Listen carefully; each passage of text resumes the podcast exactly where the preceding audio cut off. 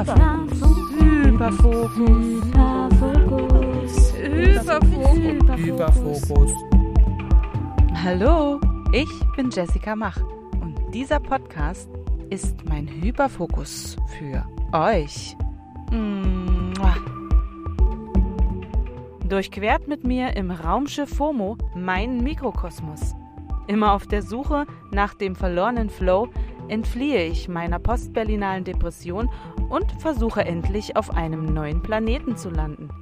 Ich kollidiere voller Absicht mit bekannten und unbekannten Flugobjekten und lasse mich fröhlich in schwarze Löcher saugen.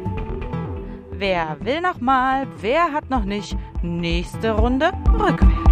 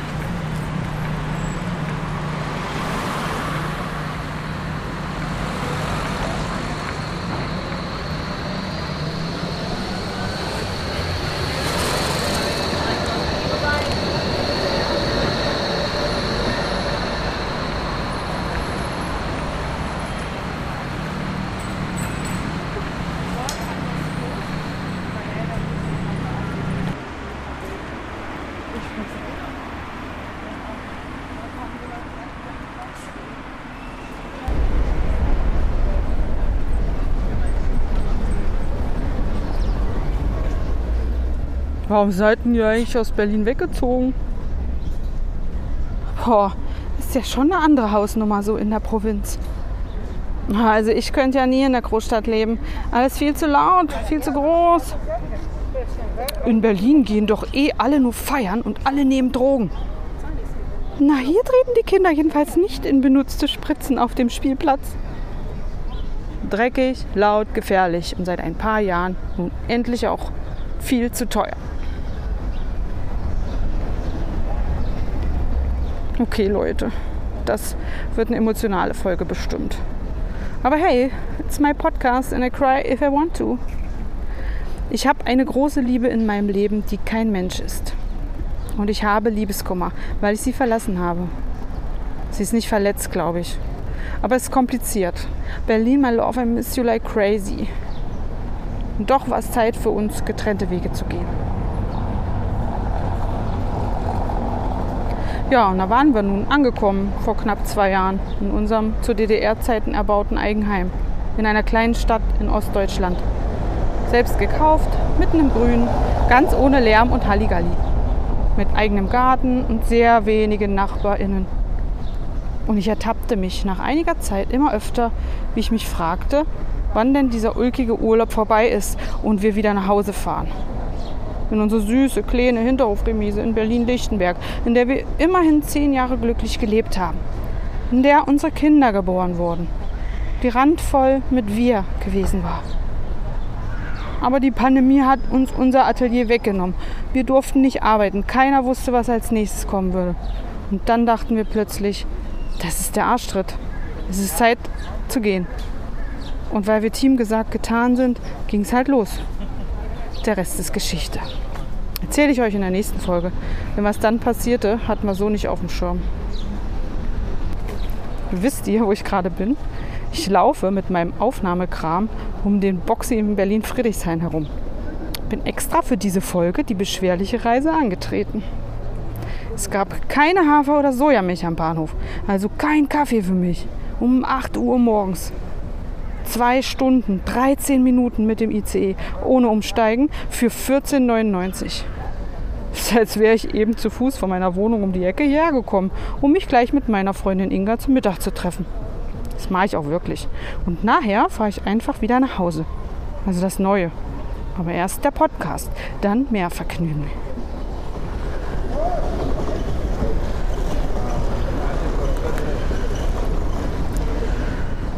Im Sommer vor 20 Jahren bin ich also hier mit zarten 19 hin.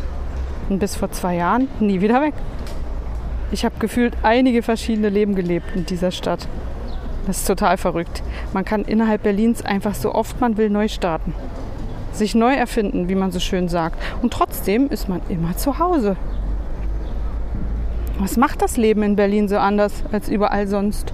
Oder denke nur ich, dass es so anders ist? Ich glaube, es gibt schon sowas wie ein Kollektiv-Mindset, was so ein bisschen bei der Stadt liegt. Klar, es gibt trotzdem Schwarz und Weiß und Gut und Böse. Aber dazwischen ist einfach so viel mehr. Jeder kann sein Plätzchen finden. Ich glaube, man kann hier eine sehr gute Version von sich selbst erschaffen. Ich habe jedenfalls für mich festgestellt, dass ich das mit all den Möglichkeiten im Rücken und der hier verfügbaren maximalen Inspiration nutzen konnte, um die Person zu werden, die ich sein will. Immer wieder neu und meinem ständigen Veränderungsdrang gerecht werdend. So wie bei meinem Lieblingstier, dem Chamäleon. Ich erinnere mich, wie ich vorher nicht so richtig wusste, wer ich war. Wer weiß das schon in so jungen Jahren? Suchend machte ich mich los und was ich fand, war also die große Liebe zu einer Stadt. Ich war schon ganz schön erschlagen in den ersten zwei, drei Jahren von dem dicken B. Wusste ja gar nicht, wie das geht, Großstadt.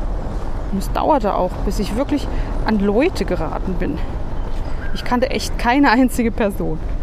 Aber bin ja arbeiten gegangen. Und zu der Zeit war nichts mit Remote. Da kamen die Kontakte ganz von selbst. WG-Zeit war ja auch wild. Und naja, wenn man eine Zeit lang Donnerstag bis Sonntagabend den hedonistischen Lifestyle fährt, dann läuft das eh.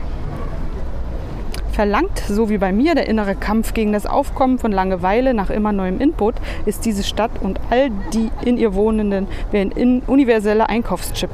Der schaltet viele Einkaufswegen für deine Glückseligkeit frei damit du sie bis oben hin voll machen kannst. Kennt ihr noch diese Sendung, die es früher mal gab, wo die Kids bei Toys R Us innerhalb einer bestimmten Zeit so viele Spielsachen wie möglich in ihre Einkaufswegen schmeißen und es damit ins Ziel schaffen mussten? Und dann durften die das alles behalten. Ich dachte früher immer, das ist nur Verarschung und es sind gar keine echten Kinder und keine echten Spielsachen und behalten schon gar nicht. Und es ist ja auch so, jeder kurze Gang zum Späti kann in einem spannenden Abenteuer enden oder den Anfang einer Love Story bedeuten. Dazu muss man als Berlinerin im Prinzip jederzeit bereit sein. Perfekt für kleine Sensation Seeker wie mich. Ich bin mal nach dem Feiern in ein Taxi gestiegen und war auf einmal in einer Fernsehsendung. Ohne Witz. In den frühen Morgenstunden, aber noch dunkel. Da saß dieser Moderator am Steuer. Der eine, der ganz früher in dem Manta Manta Film in den Cowboy-Stiefel gepinkelt hat. Wie heißt der nochmal? Ein ganz sympathischer Typ jedenfalls. Und der hat dann eben die Leute random eingesammelt und die interviewt. Ich weiß noch, dass ich mich unwohl gefühlt habe, weil ich dachte, oh no, wenn das Leute von Arbeit sehen. Es war ja mitten in der Woche und ich musste in zwei, drei Stunden im Büro sitzen. Aber Taxifahren habe ich viel gemacht fühlte mich da oft einfach sicherer. So an Wochentagen des Nachts fand ich echt spooky, zum Beispiel am Alex oder auch Warschauer Brücke. Ich hatte am Alex mal eine angesprochen, als ich im Morgengrauen auf die Tram gewartet habe. War wirklich ganz nett eigentlich. Aber er fragte mich, ob ich meine Strumpfhose noch bräuchte und ob er sie kaufen könne. Ich habe kurz überlegt, aber dann verneint. Und er war ganz höflich und ging mit einem Schade wieder weg. Ich mochte auch nicht, wenn man so mit wenigen Leuten in der Bahn oder im Bus sitzt und sich dann einbildet, dass eine Person einen beobachtet und bestimmt gleich an derselben einsamen Station aussteigt. Aber zu Öffis hatte ich eh immer so eine ambivalente Einstellung. Einerseits das perfekte Fortbewegungsmittel, besonders für Menschen, die sich so mal eben schnell nebenbei mit neuem Input versorgen können. Bisschen wie analoger Instagram-Feed. Andererseits auch nichts für reizoffene und filtergestörte Hörnis wie mich. Ich war eine ganze Weile arbeitsbedingt täglich U8 gefahren. In dieser U-Bahn-Linie geht, sagen wir mal so, einiges im kriminellen und unangenehmen Bereich. Es wechseln verschiedenste Dinge in verschiedensten Aggregatzuständen die Hosentaschen verschiedenster, eher zwiespältiger Gestalten. Ich bin eine Fahrgästin, die alles, und ich meine alles, sieht, hört und leider auch fühlt. Und das war immer mein größtes Problem. Über Menschen aus der U8 habe ich viel nachgedacht und wurde auch oft emotional. Da war dieses sehr junge Mädchen, was ich einen Sommer lang regelmäßig in der Bahn zur Arbeit sah. Sie war meistens sehr dicht, versuchte etwas Kleingeld zu ergattern. Die meisten Fahrgäste waren eher so Fenster gucken oder Handy daddeln. Die schützen sich vielleicht auch, ist mir klar. Bei mir war gleich immer Gedankenkino. Was ist bei ihr vorgefallen? Was musste sie durchmachen? Wie war ihre Kindheit und so weiter? Je nachdem, wie ihr Zustand war, war mein Start in den Tag. Ich wurde dann schon begrüßt auf Arbeit mit, na, wieder mit Bahn gekommen heute? Man sah es mir an. Ich brauchte dann einfach kurz. Die Sache erreichte ihren Höhepunkt um die Weihnachtszeit. Ich hatte das Mädchen länger nicht gesehen und war echt geschockt, als sie eines Morgens mit einem schon großen Babybauch in der Bahn auftauchte. Sie war wie gewohnt eher nur körperlich anwesend. Dennoch fing sie unvermittelt an, ein polnisches Weihnachtslied zu singen und danach in gebrochenem Deutsch um Geld zu bitten. Dass sie ihre Familie so sehr vermisse und nicht wisse, was aus ihrem Baby werden soll. Da war für mich over. Ich brauchte da einige Zeit, um das nicht mehr zu fühlen, was da ungefragt in mich rein transportiert wurde. Oha. Ich denke da immer noch dran heute. Ich habe damals mit einigen Bekannten aus dem sozialen Bereich gesprochen, was man machen kann in so einem Fall. Die Antworten waren ernüchternd und auch darüber musste ich erstmal hinwegkommen. Lange Rede, kurzer Sinn. Ich bin irgendwann nur noch mit dem Fahrrad gefahren.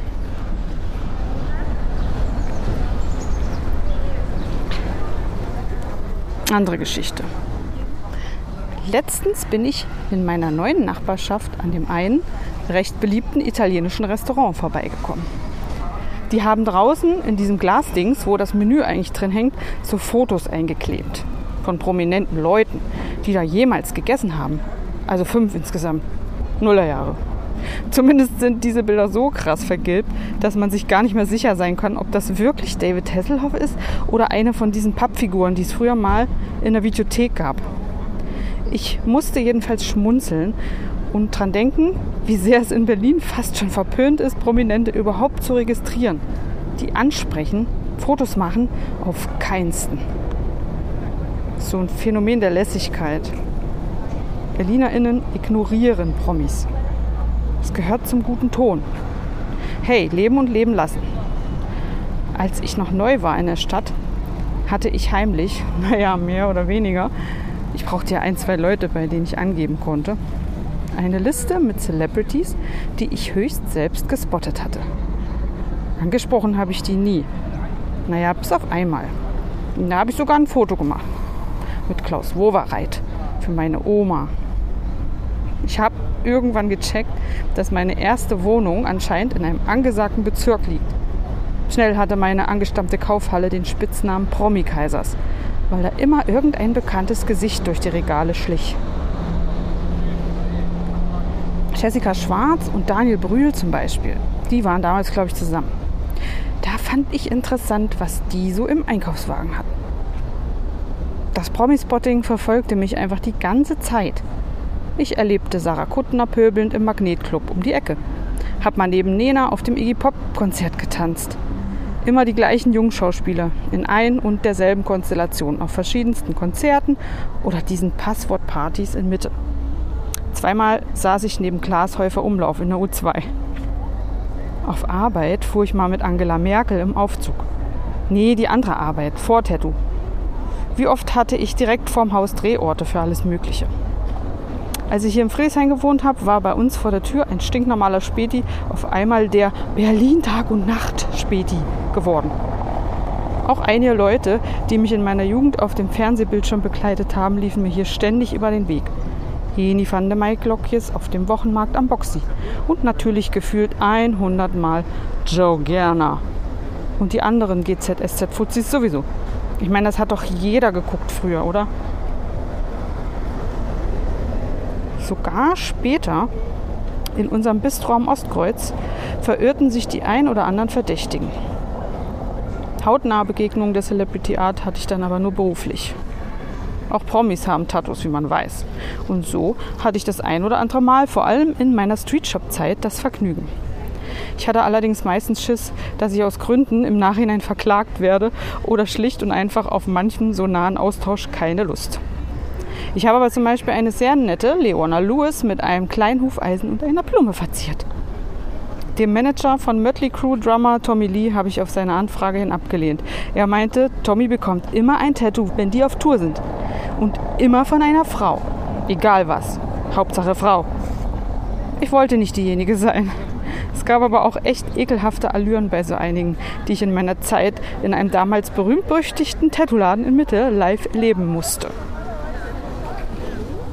Am liebsten mochte ich die Stories, die mein Stammkunde, der im Adlon gearbeitet hat, immer beim Tätowieren kredenzt hat. Grüße an Tim! Sagen wir es mal so, einige SchauspielerInnen kann ich mir nicht mehr geben, ohne an die Dinge zu denken, die sie so in Hotelzimmern veranstalten. Die ursprüngliche Liste hatte ich übrigens schon nach drei Jahren nicht mehr weitergeführt weil voll und weil ich dann ja langsam zur Berlinerin wurde. Und da macht man sowas ja wie gesagt nicht. Aber jetzt bin ich ja wieder im weiter wecken Kleinstadt Deutschland und kann die ein oder andere Story beim nächsten Osterfeier zum Besten geben. Spaß. Aber vielleicht hänge ich demnächst in Nacht und Nebel das Foto von mir und Wovi in den Glaskasten beim Italiener. Ich sehe da drauf nämlich auch aus wie eine von den Vergilbten.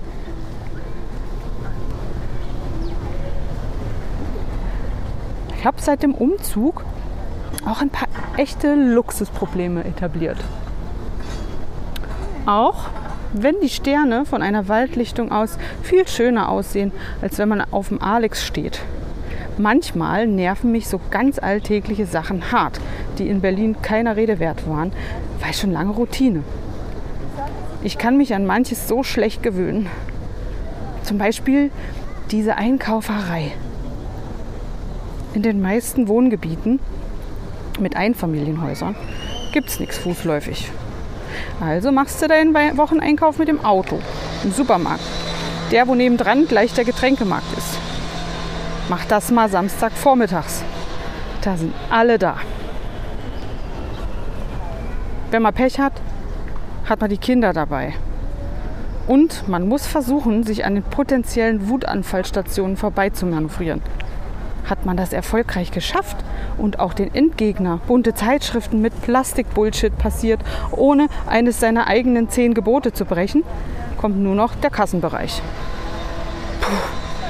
Bis dahin habe ich auf jeden Fall schon selbst mehrere innerliche Wutanfälle überstanden und habe, ob der Reizüberflutung und der zu vielen Angebote, safe nur zwei Drittel von den Sachen meiner Einkaufsliste im Wagen.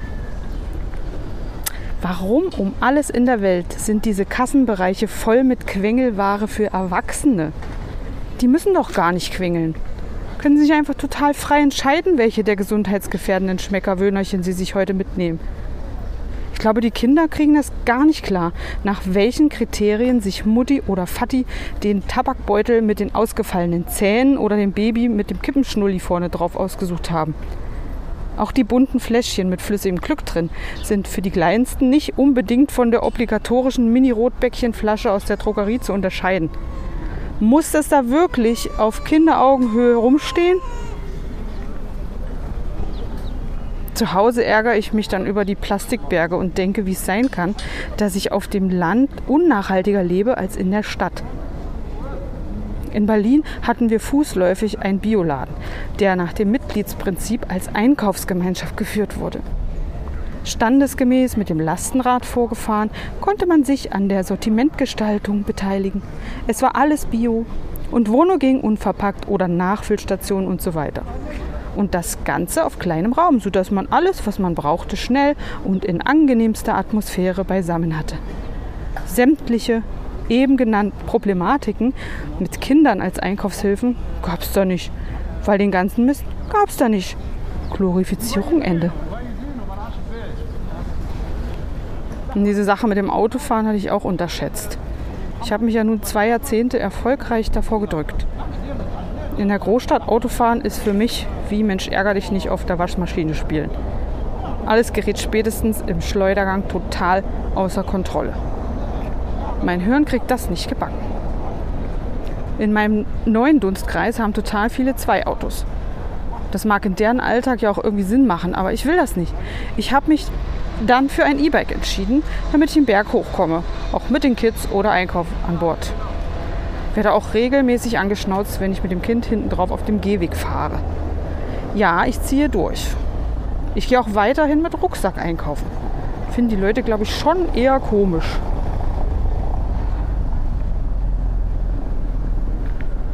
An dieser Stelle passt ganz gut die Liste, die ich für euch gemacht habe.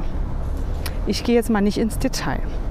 Hier kommen die Top 10, woran du erkennst, dass du deinen Wohnort von Berlin in die Provinz verlegt hast.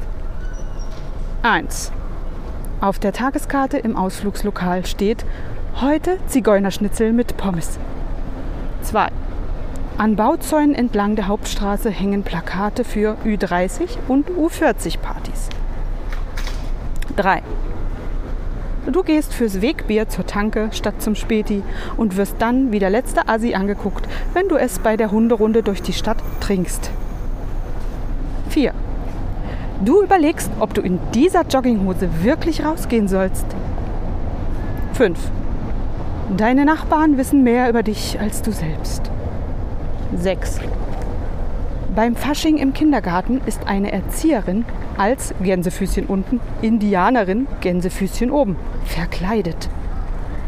7. Fahrradfahren ist höchstens eine Freizeitbeschäftigung. 8. Einmal essen gehen kostet mehr als dein ganzer Wocheneinkauf. 9. Im einzigen Secondhand-Laden gibt es nur Taco und NKD vom letzten Jahr. 10. Alle Kinder außer deins tragen Engelbert Strauß im Kindergarten. Okay, ich habe noch ein paar. 11. Leute, die herausgefunden haben, dass du tätowierst, fragen dich nach Tattoo-Motiven von 2006 und reagieren pissig, wenn du sagst, sowas hast du nicht mal 2006 gemacht. 12. Du kannst dir eine riesen Altbaubutze mit Flügeltüren und Megabalkon in einem angesagten Viertel leisten. 13. Du hast einen großen Garten und willst bei nebenan.de Leute für ein Urban Farming Projekt finden, stellst aber dann fest, dass in deiner neuen Stadt niemand auf dieser Plattform angemeldet ist. 14. Du hast einen großen Garten. 15. Leute finden deinen Style echt flippig. 16. Streetfood ist einfach trotzdem Bratwurst. Okay, ich höre jetzt auf ja, das kann man alles sicherlich nicht eins zu eins auf alle kleineren und größeren Kleinstädte übertragen. Alles individuell, klar. Mir ist das so sehr aufgefallen. Ich versuch's ja. So manche wohlwollende Ankommensversuche auf Jesse und Peter Dreamteam Art sind bisher aber leider gescheitert. Wir hatten zum Beispiel bis vor kurzem noch die absolute Traumlocation für unser Atelier.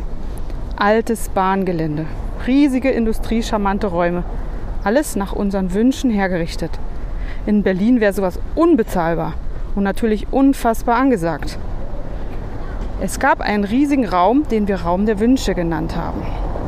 Dafür gab es, Peters und meinem Naturell entsprechend, Trillionen Ideen.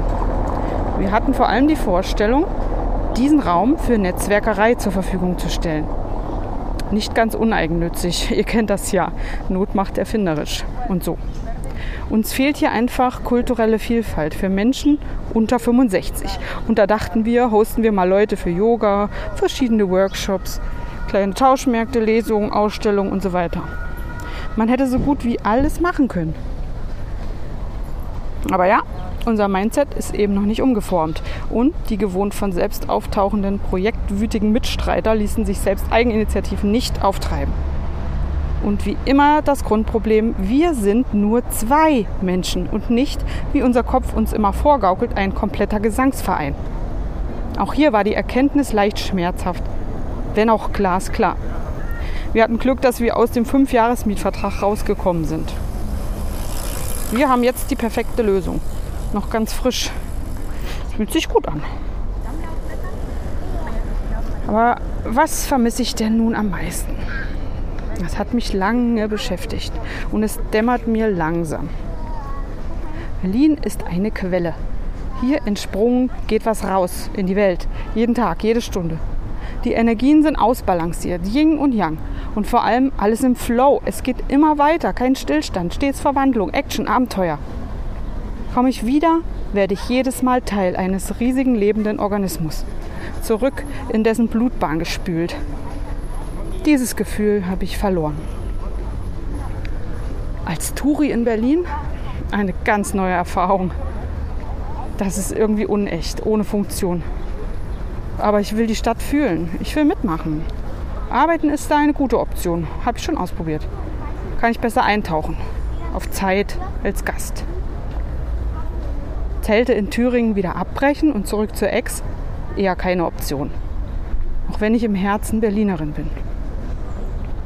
Schon bevor ich ging, hatte ich meine persönliche Parabel.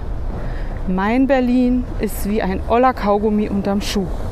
Man kriegt ihn schlecht ab und wenn man ihn dann endlich zwischen den Fingern hält, fällt einem der immer noch intensive und irgendwie gute Geruch auf. Aber in den Mund stecken würde man ihn doch nicht mehr.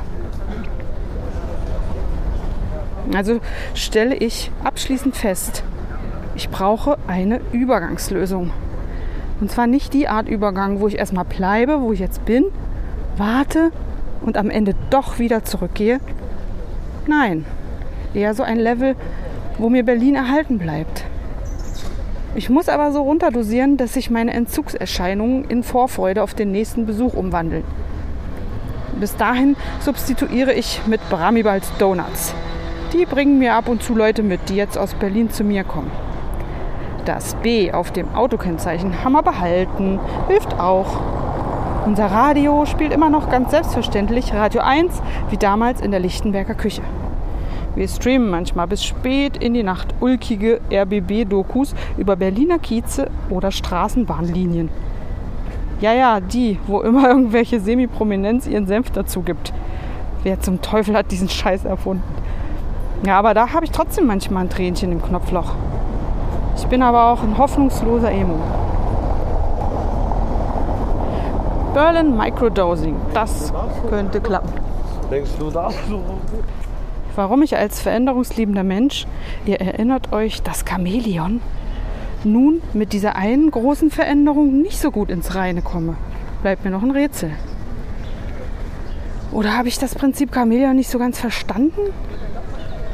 Das Chamäleon nutzt seine magischen Kräfte ja schließlich nicht, um einfach immer mal anders zu sein, sondern es geht hier um Anpassen und damit auch sich tarnen können. Und das ist doch eigentlich das Letzte, was ich machen will. Oder macht diese Technik es möglich, sich angenehm der Knetmasse beizumengen und so getragen auch all die Annehmlichkeiten der Umgebung für sich nutzen zu können? Soll ich das mal probieren? Auf jeden Fall funktioniert diese Mimese in Berlin immer gleich gut und automatisiert. Egal, wie man seinen Lebensstil gerade optisch Ausdruck verleiht oder eben auch mit Meinung und Mindset, das macht da die Diversität möglich. In meiner kleinen Stadt am Wald fallen andere schon eher direkt auf. Egal, ob sie das wollen oder nicht. Und bei mir merken ja selbst die Eichhörnchen, dass ich noch fürs Aufnahmeritual üben muss. Mir sind übrigens noch drei Fun Facts eingefallen. Erstens, ich war noch nie auf dem Fernsehturm. Ich dachte immer, mache ich nächstes Mal. Zweitens, ich hatte plötzlich in meiner alten Heimat nachts Angst, die Strecke alleine nach Hause zu laufen, die ich früher Tag und Nacht immer lang bin. War das hier schon immer so dunkel und einsam? Drittens, mir wurde in den ganzen 20 Jahren Berlin kein einziges Fahrrad geklaut. Ich habe so viele Stories. Ihr habt es schon gemerkt. Berlin wird in diesem Podcast eine nicht unterbesetzte Rolle spielen. An alle lieben Menschen, in deren Heimat ich jetzt eingefallen bin und die sich auf die Schippe genommen fühlen. Ich nehme hier nur mich selbst auf die Seuche. Ich respektiere und beneide manchmal alle, die so eins und im Reinen mit ihrem gewählten Wohnort sind. Ich bin ja in Progression und gelobe Besserung. Vielleicht stecke ich gerade in einem Kokon. Der hängt jetzt halt an einer dicken alten Eiche in diesem schon schönen Thüringer Wald. Kann man denn mein Flügelmuster von außen schon erkennen? Was und wie lang brauche ich noch zum Ausbrechen? Und wo fliege ich als erstes hin? Transformation Loading.